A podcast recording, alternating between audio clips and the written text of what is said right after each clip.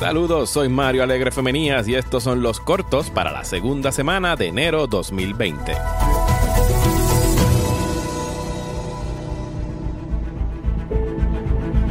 I should have died years ago. Why am I still here if not to fix this? I have a rare blood disease. And I'm running out of time. This could be my last chance. You're up to something. What is it? It's not exactly legal. El trailer de la semana lo fue el de Morbius, la nueva película de Sony Pictures que está apostando a continuar expandiendo el Spider-Verse de Sony, ya que ellos son los que tienen los derechos. Lamentablemente, eh, ¿qué se puede decir del trailer, hermano? Eh, primeras impresiones, esto parece eh, una secuela a Underworld de, qué sé yo, hecha en los 90. Y no es un buen look para la película. Yo no soy fan de Venom y esto ciertamente parece que va en esa misma línea de campy cheesiness que no es lo que Marvel ha estado haciendo con el personaje de Spider-Man. Eh, la inclusión o la aparición, por más breve que sea, de Michael Keaton como el personaje de Vulture, ha llevado a muchos a preguntarse si esto está conectado de alguna manera al MCU. Yo pienso que no. O sea, Sony tiene los derechos de Spider-Man y todos los personajes de Spider-Man, así que en realidad pueden hacer lo que les dé la gana con ellos. Y la película de Spider-Man le pertenece a Sony, aunque sea una coproducción con Marvel, así que yo pienso que la movida aquí de Marvel Disney es pues mantener los canales de comunicación abiertos, porque ellos saben que el personaje de Spider-Man es muy popular. Pero de acuerdo a lo que ellos tienen ahora mismo planeado para la próxima fase, Spider-Man no es necesario. Así que siendo abogado del diablo, yo diría que ellos están dejando que Sony la cague ellos solitos con estas películas, porque Sí, Venom hizo mucho dinero, pero yo no creo que Morbius vaya a hacer tanto dinero. Pero podría equivocarme. Pero, hermano, eh, basta con ver la gente detrás de estas películas. El director es Daniel Espinosa, que creo que yo no he visto nada de lo que él ha hecho. Fue el director de Life y Safe House con Ryan Reynolds y Child 44. Y si nos vamos a los guionistas, la cosa se pone bien mala porque son Matt Zazama y Burke Sharpless, que son los guionistas de Gods of Egypt, Power Rangers, The Last Witch Hunter y Dracula Untold. Así que se ve bastante a la par con esas cuatro películas. No me inspira mucha confianza. Pero nada, vamos a ver qué es lo que sale de aquí. Eh, Morbius está eh, programada para estrenar en julio de este año. Bueno, y el estreno de la semana lo fue Bad Boys for Life o Bad Boys 3, como es la manera más fácil de resumirlo. Y tengo que confesar que Estoy bien sorprendido con lo que salió de aquí. De verdad que los trailers no, no, me impresionaban en lo absoluto de lo que había salido hasta ahora. Así que cuando fui a la función de prensa a principio de esta semana no estaba esperando salir tan complacido con ella. No e, es, eh, no es mejor que la primera, que de hecho están en Netflix las primeras dos por si las quieren volver a ver. Pero definitivamente es mejor que la segunda. Ese desastre de Michael Bay del 2002 esta recupera y vuelve a, capturar la excelente química entre Will Smith y el personaje de Martin Lawrence. Eh, es una película clasificada R, que es bien raro para Will Smith, así que lo escuchan hablando malo. Yo sé que es como una estupidez decir que eso es importante, pero en realidad es cool uh, ver a Will Smith de vez en cuando tirarse esas palabrotas.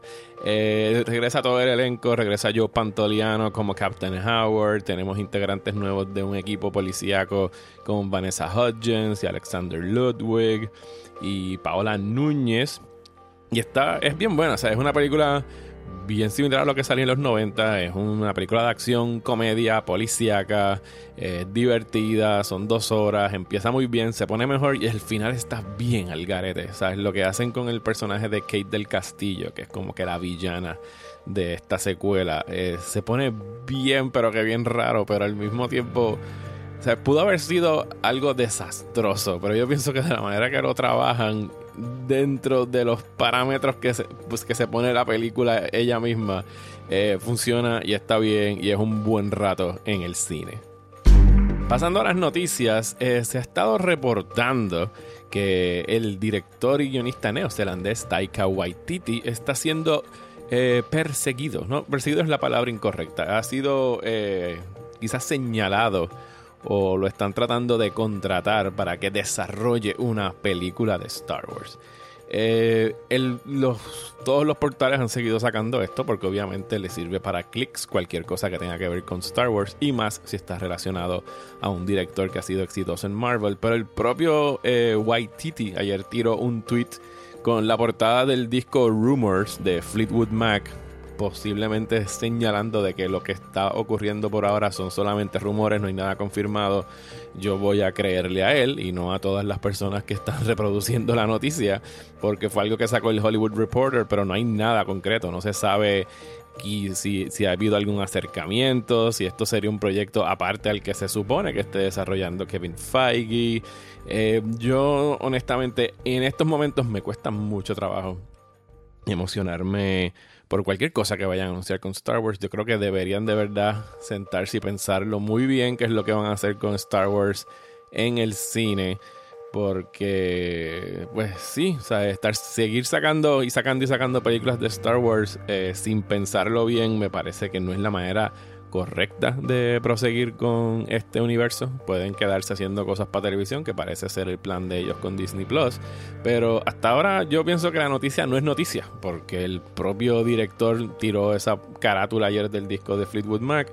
Eh, prácticamente refutando lo que todo el mundo está reportando. Así que vamos a ponerle un pin a eso hasta que finalmente se sepa un poquito más. Se supone que ahora entre enero y febrero eh, Lucasfilm iba a anunciar un director para una película. ¿Será este? ¿Quién sabe? Ya veremos.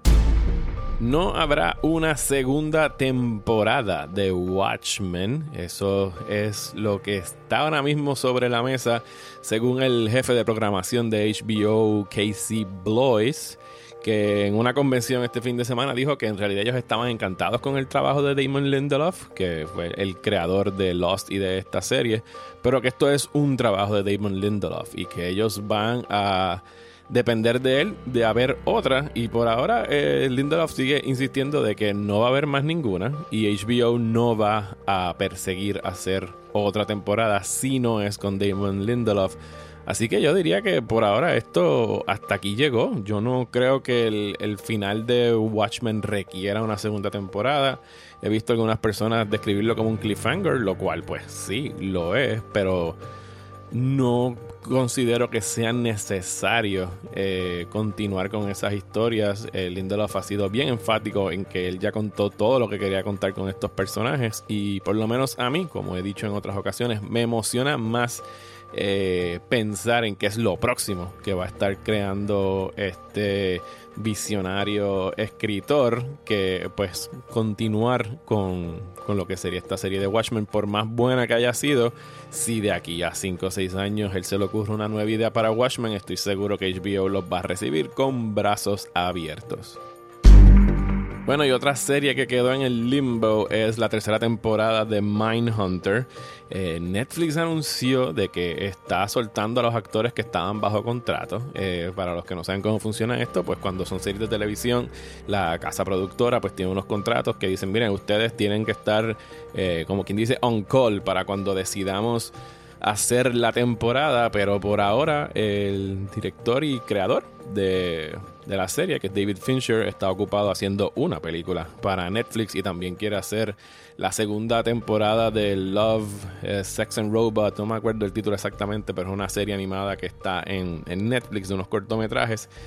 Y en verdad no parece, por lo que se estaba reportando, que Fincher tenga mucho interés en volver a embrollarse en otra temporada de televisión, lo cual me da mucha pena, porque en cierto momento reportaron que tenían, ellos consideraban que tenían material para cinco temporadas. Eh, cabe recordar que esta segunda temporada que salió ahora en el 2019 tardó dos años en salir Y no sé, mano, de verdad que para mí Mindhunter es de las mejores series que tiene Netflix, si no la mejor. Y me daría mucha pena que no volver a encontrarme con esos personajes, porque ya habían pues sembrado todas estas semillas de lo que iba a ser el BTK Killer.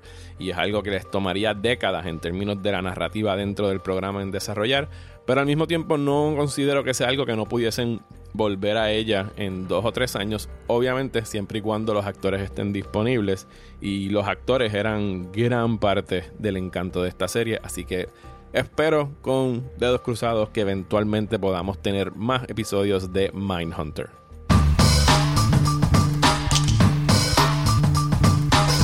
Bueno, y hasta aquí esta edición de los cortos. Quiero hacerle varios anuncios. Eh, van a haber dos podcasts para Patreon eh, este mes, como de costumbre. Uno de ellos va a ser sobre una reacción a las nominaciones al Oscar que fueron el pasado lunes. Ese lo pueden esperar la semana que viene. Y va a haber otro antes de que culmine el mes acerca de las películas más esperadas del 2020. Así que anótenlo por ahí que lo van a estar recibiendo antes de que culmine el mes el más reciente episodio del podcast Top 50 junto a Juanma Fernández París. Ya deben poder tenerlo en su aplicación de podcast. Recuerden que aquí en Patreon ellos le dan un, link de RSS donde ustedes pueden ponerlo en su app de podcast favorito y recibirlos. No tienen que escucharlo eh, específicamente aquí en la página de Patreon. Ustedes solamente cogen ese link, lo añaden a su podcatcher y lo pueden escuchar cuando ustedes quieran en sus aplicaciones. Y mientras en el podcast Desmenuzando eh, ya salió el episodio de Crisis on Infinite Earth. Eh, espero que si son fanáticos del Arrowverse lo hayan escuchado y lo hayan disfrutado. Y la semana que viene va a estar saliendo eh, un episodio acerca de la primera temporada de The Witcher.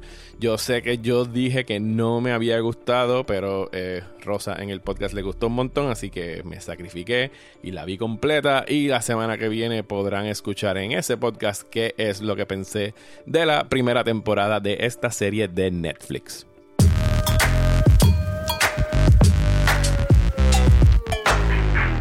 Muchísimas gracias por escuchar esta cápsula de los cortos. Como siempre, les agradezco su apoyo aquí a través de Patreon. Estoy a sus órdenes. Cualquier duda, saben que me pueden escribir, me pueden contactar por Twitter, por mensaje privado, como ustedes gusten. Hago esto para ustedes. Así que muchas gracias y hasta la semana que viene.